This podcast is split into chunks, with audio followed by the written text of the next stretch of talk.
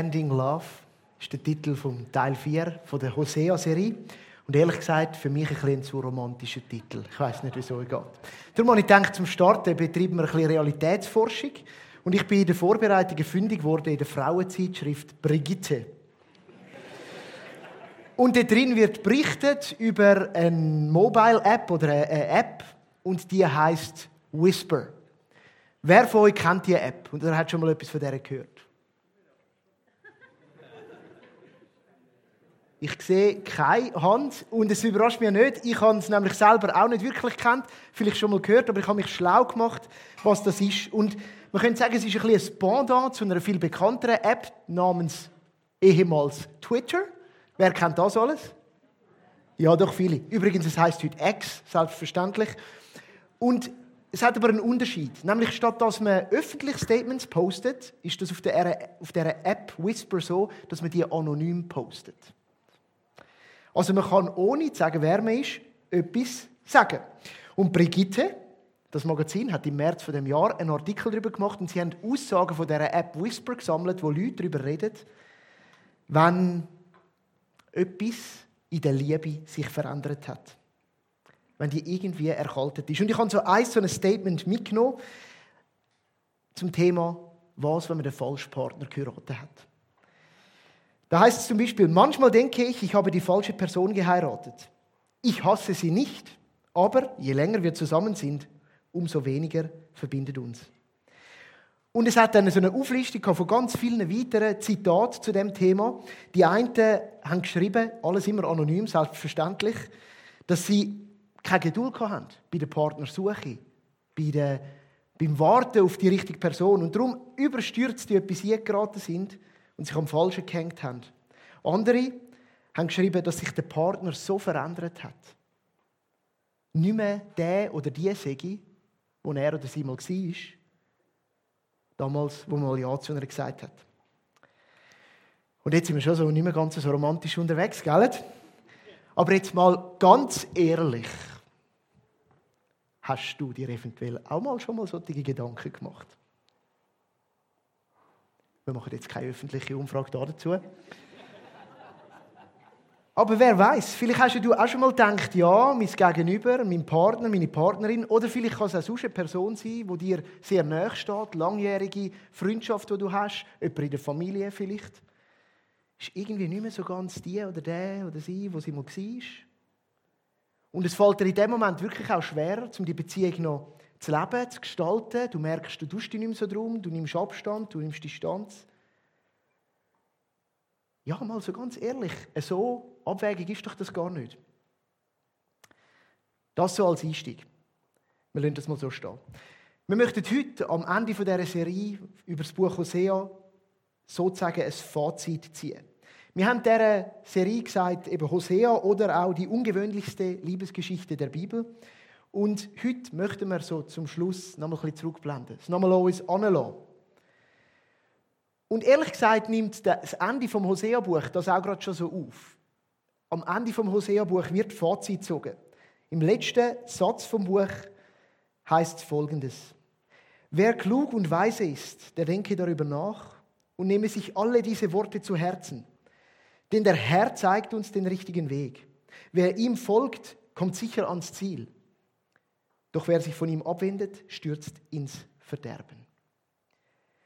Das Spannende an dem letzten Satz vom Buch Hosea ist, dass so etwas anklingt. Und die unter euch, die regelmäßiger in der Bibel lesen oder vielleicht schon lange Geschichte haben mit der Bibel, denen klingt vielleicht bei dem Satz auch noch so etwas an aus anderen Texten in der Bibel.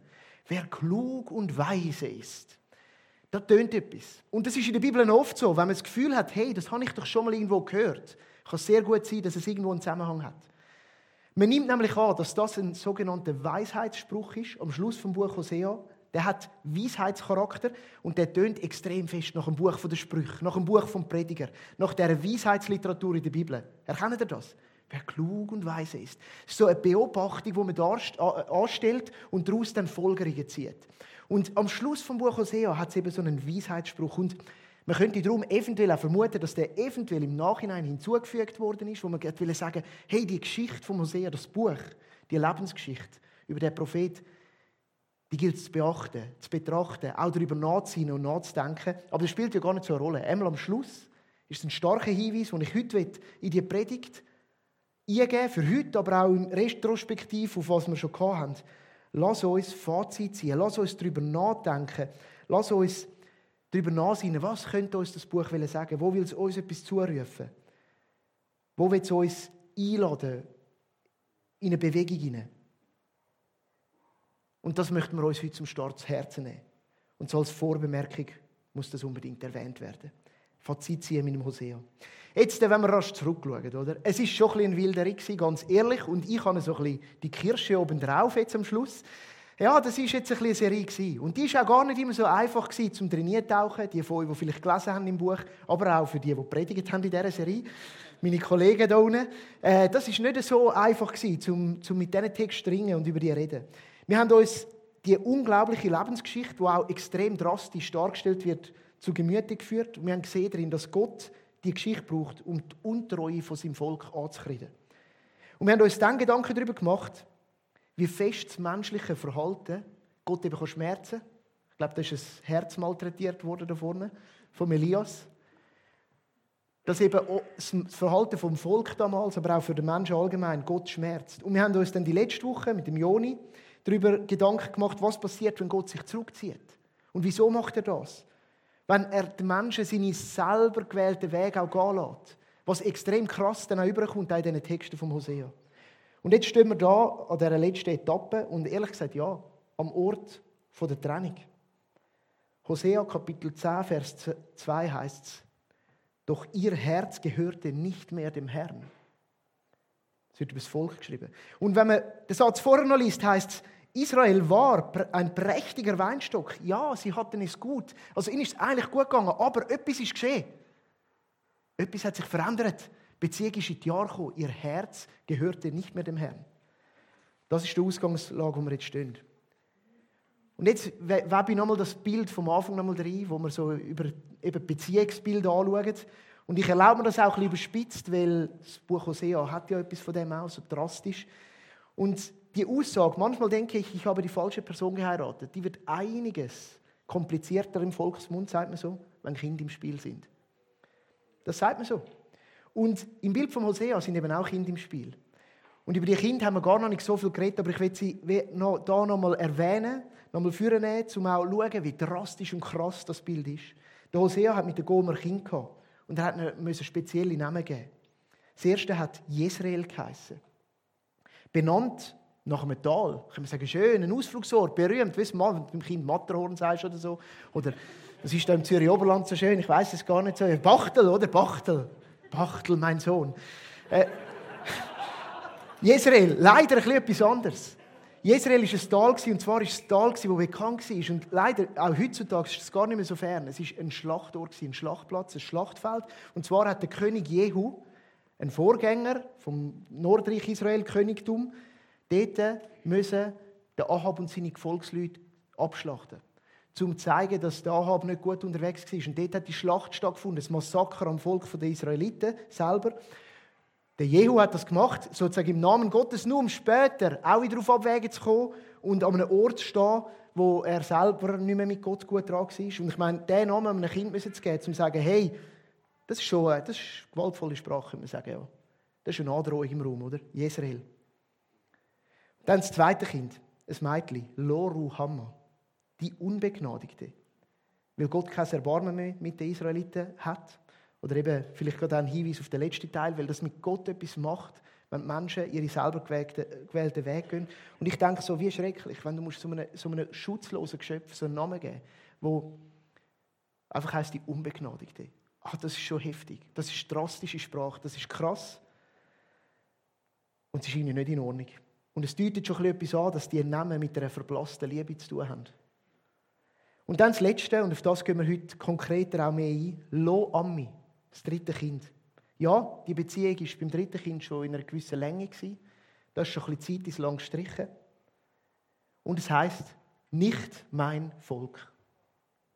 Jedes Mal, wenn du gerufen worden bist, nicht mein Volk, nicht mein Volk, nicht mein Volk. Nicht von befürwortender, jahender, aufbauender Sprache, sondern einfach mal nicht mein Volk.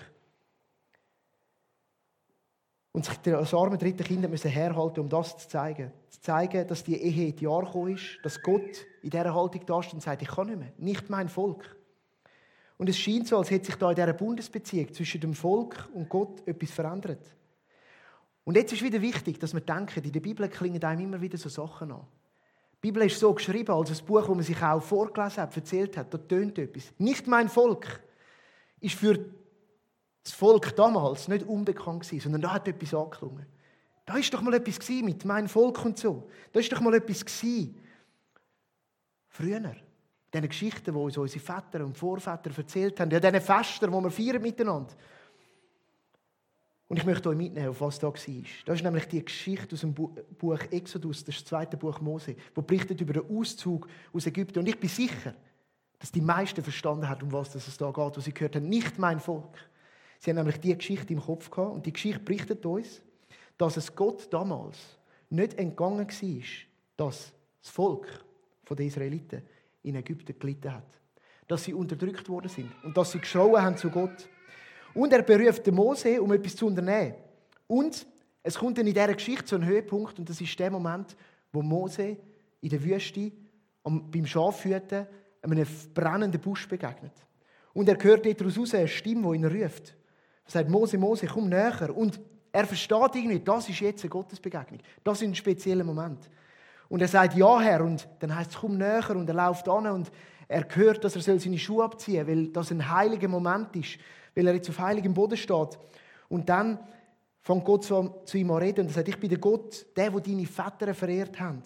Der Gott vom Abraham, vom Isaac und vom Jakob. Und der Mose hat gemerkt, das ist der Special Moment von meinem Leben. Das ist wirklich der. Und er hat sein Gesicht verhüllt. Und dann hat Gott gesagt, im Vers 7, zweites Buch Mose, Kapitel 3, ich habe gesehen, wie schlecht es meinem Volk in Ägypten geht. Und ich habe auch gehört, wie sie über ihre Unterdrückung klagen. Ich weiß genau, was sie dort erleiden müssen. Und da haben wir einen riesigen Kontrast. Mein Volk. Gott hat immer gesagt, mein Volk. Er hat sie auch nicht vergessen, wenn sie weit weg sind. Mein Volk. Aber jetzt, beim Hosea ist es nicht mein Volk. Jetzt können wir uns natürlich fragen, ist jetzt Gott der, der sich in dieser Zeit langsam verändert hat? Und nach vielen Jahren der Partnerschaft jetzt einen Schlussstrich zieht, weil er irgendwie, er ist anders geworden, an ihm ist etwas anders geworden.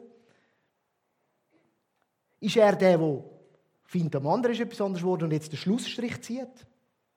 Und da möchte ich noch einen Hinweis machen auf die Serie von dem Hosea-Buch, wo wir in den letzten Wochen vertieft darauf drin sind, wieso Gott so eine harte Sprache anwendet. Wir haben entdeckt, dass Gottes Herz unglaublich schmerzt und dass er im Bildvergleich der treue Partner ist nicht der Untreue. Wir haben auch entdeckt, dass er die gerichtsandrohenden Worte ausspricht, weil er sich wünscht, dass es nicht so weit kommen soll. Er spricht die vorab, dass sie dafür stehen sollen dass Gott als Gegenüber die Distanz muss zulassen, wo sich das Volk selber wählt. Und dass er das alles macht, um zu sagen, werdet mal aufmerksam und bewegt euch und lasst es nicht so weit kommen. Gott sieht die Veränderung vom Gegenüber, aber er ist nicht der, der den Schlussstrich zieht. Im Gegenteil, das Buch Hosea zeigt uns die unglaubliche Treue von Gott. Obwohl sich Gott dazu entschieden hat, äh, obwohl sich das Volk dazu entschieden hat, nicht mehr sein Volk zu sein, und er ihm auch so muss sagen, nicht mein Volk, so sagt er doch durch Hosea, und das sind so die, die Höhepunkte in dem Buch, im Kapitel 12, Vers 10. Ich bin der Herr, euer Gott. Und jetzt lässt er wieder die Geschichte von Mose erklingen, der euch aus Ägypten befreit hat. Nun sorge ich dafür, dass ihr wieder in Zelten leben müsst, wie damals, als ich euch das erste Mal begegnete. Ich finde es entscheidend, die Geschichte vom Ägypten wird da wieder aufgegriffen. Und das ist doch etwas gewesen, eben dort. Dort bin ich euer Gott gewesen. Ich bin der Herr, euer Gott, der euch aus Ägypten befreit hat. Und jetzt das mit dem Zelt, wo da kommt, wo wenn eine üble Androhung tönt, das lassen wir mal noch weg, auf das kommen wir zurück. Aber es geht darum, dass er sich nicht verändert hat. Er ist immer noch der, der sagt, ihr seid mein Volk. Das Volk hat sich verändert. Auch wenn das Volk nicht mehr sein Volk sein will, bleibt er der Herr. Das ist das Wort Jahwe, das dahinter steht. Ich bin der Herr, sagt er. Er ist der, der das Volk aus Ägypten befreit hat. Er ist der, der damals sich noch genauer vorstellen musste. Weil der Mose war ein bisschen verwirrt, weil er hat den Auftrag von Gott bekommen und der hat ihm gesagt, gang und sag meinem Volk, dass Gott euch will befreien. Und dann hat er gesagt, ja, aber weißt du was, wenn ich komme und sage, Gott hat mich geschickt, dann sagen die, ja, welcher Gott? Einer den ägyptischen Göttern. Ja, welcher? Einer von den umliegenden Völkern. Welcher? Genau. Du musst dich vorstellen. Und Gott hat ihm gesagt, ich bin der ich bin. Ich bin der ich bin, Jahwe. Darum sagt den Israeliten, ich bin, hat mich zu euch gesandt. Und jetzt im Hosea sagt er, ich bin der Herr, ich bin der ich bin. Ich bin der ich bin, das heißt auf Schweizerdeutsch noch schwer zu sagen, also auf Hochdeutsch stöhnt es schöner, Gott der Seiende. Ich habe in der MyChurch die Predigt halten, ich habe gefragt, wie würde das auf Deutsch sagen? Und einer hat gesagt, der, wo ist, jawohl, der, wo ist, Gott, der, wo ist. Gott, der Bleibende, heißt es auch. Und Gott, der, wo da ist, da war und der, wo immer wird sein. Da ist eine extreme Konstanz drin. Ich bin der, ich bin. Gott ist nicht der Partner, der vor sieben Jahren, vor zwölf Jahren oder vor 25 Jahren ein anderer war und der sich so verändert hat. Er ist der treue Gott, der bleibende Gott, der weiterhin liebende Gott. Und jetzt zu dieser Aussage von der Zelt. Oder? Es tönt so, wie wenn du Kinder sagst, hey Kinder, also wenn ihr jetzt nicht recht tut, dann müsst ihr draußen im Garten schlafen. Gell? Also es ist ein viel schöneres Bild. Es ist nämlich äh, eine Erinnerung an die Zeit in der Wüste. Und es ist eine Erinnerung, die das Volk gefeiert hat, in Form des Laubhüttenfest, wo sie in Zelt gewohnt haben, zum, um sich daran zu erinnern, dass sie von Gott befreit worden sind, um den Auszug zu feiern. Und man könnte in dem Sinn sagen, es ist eine Erinnerung, ich will euch wieder in Zelt wohnen lassen, damit ihr wieder erlebt, wie das war, als ihr in der vollen Liebe von mir gelebt habt, in der vollen Abhängigkeit mit mir. Man könnte sagen, wie nach 25 Jahren, wenn du es wieder schaffst, um deine Hochzeitsreise wiederholen und sagen, wir gehen nochmal an diesen Ort hin. Wir gehen nochmal miteinander. Und es weckt vielleicht nochmal etwas. Und du merkst, ja genau, die Gefühle sind jetzt ein bisschen anders geworden. Wir sind älter geworden. Aber es kommt nochmal etwas aus. Versteht ihr das? Das ist so, so ein Unterschied. Das ist nicht eine Drohung, es ist eine Einladung zu sagen, komm dorthin zurück, wo es, mal, wo es brennt hat in unserem Herzen, auch in deinem, für mich, wo du gewusst hast, du bist abhängig von mir. Hey ja, und dann landen wir bei etwas, was ich oft an Hochzeiten sage. Und ich habe gerade kürzlich wieder ein Bärli trauen und eigentlich fast in jeder Traupredigt sage ich, Liebe ist manchmal auch eine Entscheidung. Und im Buch Hosea ist es Volk, das zu der Entscheidung aufgerufen ist. Weil Gott hat sich entschieden. Gott war und ist und wird immer bleiben. Sie sind die, die sich verändert haben. Sie sind der Partner, der nicht mehr so ist, wie er mal war. Gott ist Gott. Und die Frage ist, entscheidet sich das Volk nochmal für Gott oder nicht? Und weißt du, was sie können, wenn sie wollen? Und das ist das Wunderbare am Evangelium oder guten Nachricht. Hosea Kapitel 14, ab Vers 2. Ihr Israeliten, kehrt um zum Herrn eurem Gott. Eurem Gott. Mein Volk, euer Gott. Denn durch eure Sünde habt ihr euch selbst ins Unglück gestürzt. Kommt zurück zum Herrn. Sprecht mit ihm und sagt, vergib uns alle Schuld und nimm an, was wir dir bringen. Es ist das Beste, was wir geben können. Kein Schlachtopfer, sondern unser Versprechen. Und dann folgt, was das Versprechen ist, das möchte ich kurz erwähnen. Es ist ein Versprechen, das der Hosea vom Volk will abbringen will, wo heißt, wir verlassen uns nicht mehr auf die damals geopolitische Großmacht wie die Assyrer. Der Hotspot ist schon damals Hotspot das wissen wir. Wir vertrauen nicht auf ihre Pferde und auf ihre Reiter, auf ihre Kampfesstärke. Wir werden nicht wieder das, was wir mit eigenen Händen gemacht haben, unsere Götzen verehren. Das ist das Versprechen, das sie abgeben sollen. Und was es gemäß dem Hosea braucht, dazu ist eine Umkehr. Kehrt um, ihr Israeliten. Und Umkehr ist immer ein Resultat von einer inneren Veränderung. Das ist etwas, was sichtbar wird nach außen, wo im Herzen anfängt. Vielleicht ist das Wort Reue besser.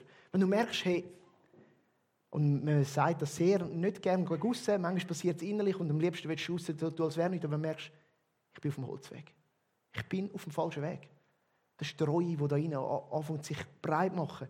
Und aus dem heraus kann eine äußerliche Umkehr kommen. Im Neuen Testament wird das Metanoia beschrieben. Und übrigens ein Prozess, der nicht einfach einmal abhakst, sondern es ist eine Herzenshaltung, die sagt, ich, ich bin immer wieder auf dem falschen Weg, aber ich bin umkehrend, will ich mein Leben gestalten. ein nochmaliges Bedenken und eine daraus folgende Wandlung von, von meinem ureigensten Wesen. Um das geht es Gott. Und sie startet im Herz und drückt sich dann in der Tat aus. Es soll sichtbar werden. Und das wünscht sich Gott. Und das Buch Hosea ist dramatisch. Es ist grafisch dargestellt. Es ist krass. Es ist aber irgendwie auch wunderschön. Und es ist sehr klar. Und das alles zusammen. Und es ist zum Beispiel sehr klar drin, dass die Menschen die sind, die sich jetzt bewegen müssen. Dass die Menschen eingeladen sind, um zu sagen, hey, gibt es da nochmal eine, eine Tat zu zeigen, eine Umkehr, eine äußerliche Wendung. Und Gott macht alles dafür, dass sie sich bewegen. Und das ist auch wieder eine gute Nachricht. Das ist wieder Evangelium. Er ist nicht einfach da und sagt, jetzt könnt ihr mal, jetzt habe ich genug lang, 25 Jahre. Nein, viel länger noch, oder? Nein, er bleibt dran. Er ist aktiv, er ist der, der tut.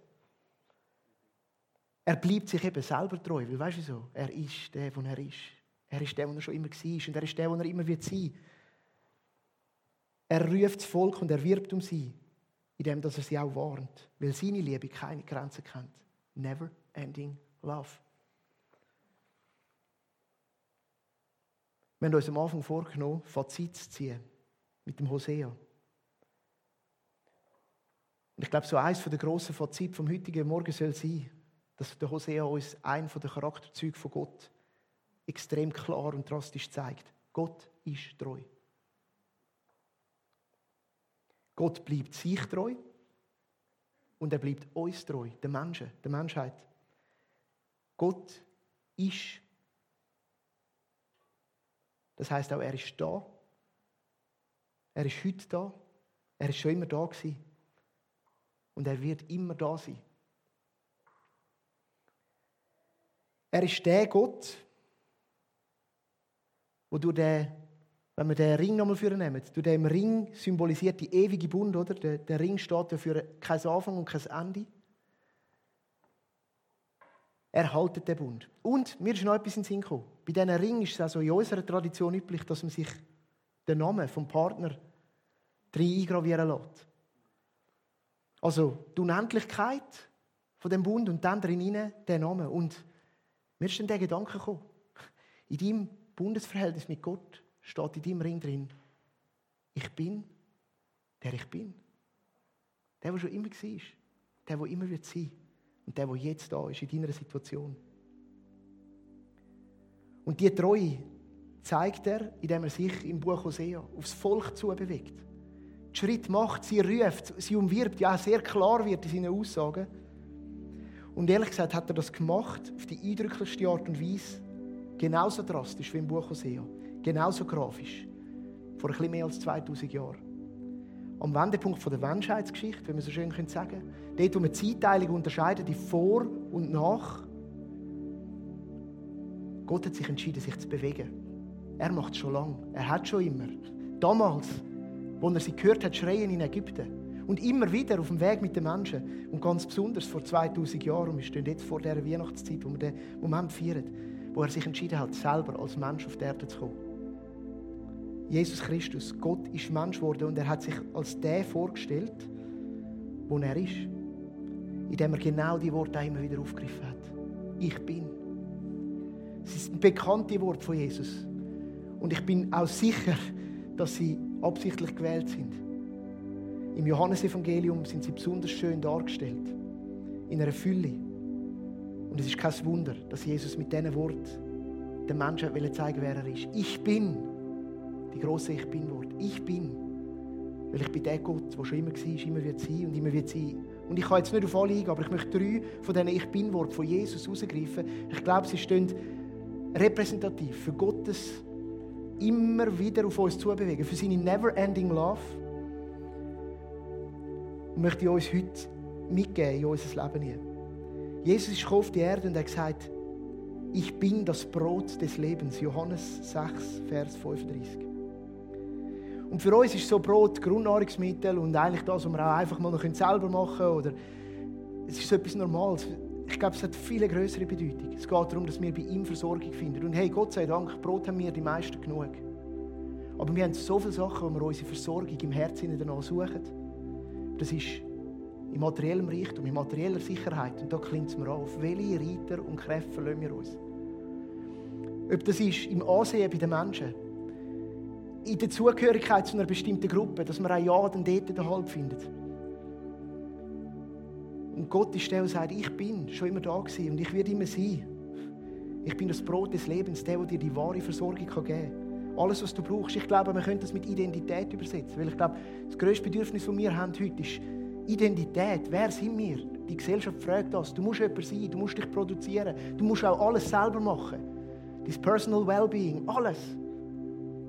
Aber Jesus sagt, ich bin das Brot vom Leben. Ich gebe dir, was du brauchst zum Sein. In der Beziehung mit mir bist du. Das ist eine Einladung heute. Das Zweite, Jesus sagt, ich bin, ich war schon immer, ich werde immer sein, das Licht der Welt. Wer mir nachfolgt, der wird nicht wandeln in der Finsternis, sondern wird das Licht des Lebens haben. wir leben in einer Zeit von extremen alltäglichen Herausforderungen, von schnell wandelnden äh, geopolitischen Ereignissen. Von, man, man, sagt, es ist eine komplexe Zeit zum Leben drin. Es ist schwierig, zum den Weg zu finden. Das Wort sagt, in der Verbindung mit mir, mit dem immer Seienden, immer Bleibenden, mit dem Gott, der ist. Dort drinnen findest du das Licht fürs Leben der auf dem Pfad leuchtet, der einem den Weg vom Leben führt. Das ist eine Zusage ins Heute und Jetzt, in die Gegenwart, aber auch in die nahe Zukunft von unserem Leben. Dass Gott uns will begleiten dass er uns will führen dass er dich mit seiner never-ending Love will begleiten in deinem Alltag. Bei ihm findest du das Licht fürs Leben, Orientierung im Leben, jetzt auf dieser Welt. Und dann das Dritte, das ich heute aufgreifen will. Jesus sagt, ich bin und dann klingt an, ich war schon immer und ich werde immer sein. Die Auferstehung und das Leben. Wer an mich glaubt, der wird leben, auch wenn er stirbt. Und das Leben ist so viel mehr als nur das, was wir auf dieser Welt leben können. Und da kommt so vielleicht ergänzend zum vorherigen Ich Bin-Wort eine unglaubliche Perspektive in die Ewigkeit. Und auch eine Relativierung von deinem und meinem irdischen Leben und von der Relevanz von dem. Und der Gott und die Neverending Love, die steht für, dass er wird der gleich sein und dich führen in eine ferne Zukunft. Alles überdauern, alles erneuern. Und ich glaube, heute wird das auch gefeiert noch, im Rahmen der Taufe. Ich finde, das passt irgendwie gut dazu, da nach dem Gottesdienst wird stattfinden, dass der, der Tod oder nicht das Ende ist, sondern dass von dem wieder neues Leben ausgeht. Weil Gott schon immer der gleiche war. Und in all diesen Ich Bin-Worten klingen eben auch die letzten Kapitel vom Hosea an, die sagen, kehrt um zu mir. Es ist an euch, euch zu bewegen, weil ich bin da. Ich habe mich gezeigt, immer wieder. Ich bin der Lebensspender. Ich bin der Sicherheitsgeber. Ich bin der Beschützer bis in alle Ewigkeit. Ich bin treu. Ich bin da. Ja, ich bin. Darum ist die Frage, Gott ist da. Und du. Und ich nehmen wir uns die Worte zu Herzen und lassen uns doch die auch jetzt nachgehen in der nächsten Zeit, die wir heute im Gottesdienst. Ich habe ein paar Fragen formuliert. Bin ich da? Bin ich treu? Bin ich noch das Gegenüber, wo Gott einmal befreit hat? Vielleicht vor ein paar Jahrzehnten. Vielleicht erst gerade vor ein paar Tagen, ein paar Wochen. Bin ich noch der, wo damals mal erreicht worden ist von ihm, wo Gott sich schon damals bewegt hat. Und vielleicht dann auch die Frage, wo brauche ich eine Umkehr? Eine innere Wandlung, die sich äußerlich zeigt. Ein Wieder und ein Neu Mit diesen Fragen wollen wir uns heute dieser suchenden Liebe von Gott ausliefern. Weil unsere Liebe ist einfach nicht never ending, aber seine ist es wenn sie uns wirken lassen, wenn sie uns auch einfach an freuen, das ist auch ein Aspekt. Wir dürfen auch Freude haben daran. Und ich möchte aber auch noch eine Bemerkung machen für die Menschen, die vielleicht noch gar nicht auf die Liebe eingeschlagen haben. Die jetzt vielleicht ein paar Mal schon von einer gehört haben, vielleicht hier im Gottesdienst, vielleicht heute das erste Mal, vielleicht vor ein paar Wochen. Wir glauben, dass die Bestimmung von allen Menschen ist, eine Beziehung zu haben zum Schöpfer, zu dem, der über allem steht, zum großen Gott, ich bin, der ich bin. Und darum, wenn wir die Einladung immer wieder aussprechen, willst du in die Beziehung zu deinem Schöpfer einschlagen, zu Gott, dem Allmächtigen, der sich zeigt hat in, seinem Sohn Jesus Christus. Und wenn du das möchtest, dann kannst du das heute machen mit einem einfachen Gebet hin zu Gott, wo du dich einwendest. Sagst, hey, ich will dich kennen, ich will mit dir durchs Leben gehen. Und du dürftest das sicher auch mit Begleitung machen. Da. Wir haben ein Gebetsteam vor Ort, wo, wenn du spürst, irgendwie klingt das an, dann, dann nutze doch das und nimm äh, auch da die Hilfe und die Unterstützung von anderen in Anspruch. Hosea ist eine Einladung, das Buch Hosea, uns hinzugeben in die Beziehungen. Ich möchte beten zum Schluss. Vater, großer Gott, ja, du, der Gott, der ist, wo wir gar nicht in Wort fassen können, aber der, der sich vorstellt als einfach der, der Immerseiende. Es ist für unseren Verstand fast nicht erfassbar, dass du das bist. Weil wir sind so punktuell, wir sind so im Jetzt, wir sind so in unseren aktuellen Herausforderungen, dem was ist, aber du bist einfach. Und dass du dich um uns kümmerst, ist darin die größte Liebe, der Beweis für die größte Liebe. Und bete, dass heute das kann erfahrbar werden, egal an welchem Punkt im Leben wir stehen, im Alltag oder in der Beziehung zu dir. Begegne uns mit deiner Liebe. Danke, hast du dich bewegt. Und Heiliger Geist, schaffe uns die Reaktion auf das, dass wir uns bewegen können, dass wir uns neu ausrichten können. Hin zu dir. Danke, hast du dich gezeigt in deinem Sohn Jesus Christus, sichtbar, klar als Mensch, nicht ungreifbar, sondern so ganz, ganz praktisch. Und danke, rufst du uns. Danke, tust du dein Werk. Amén.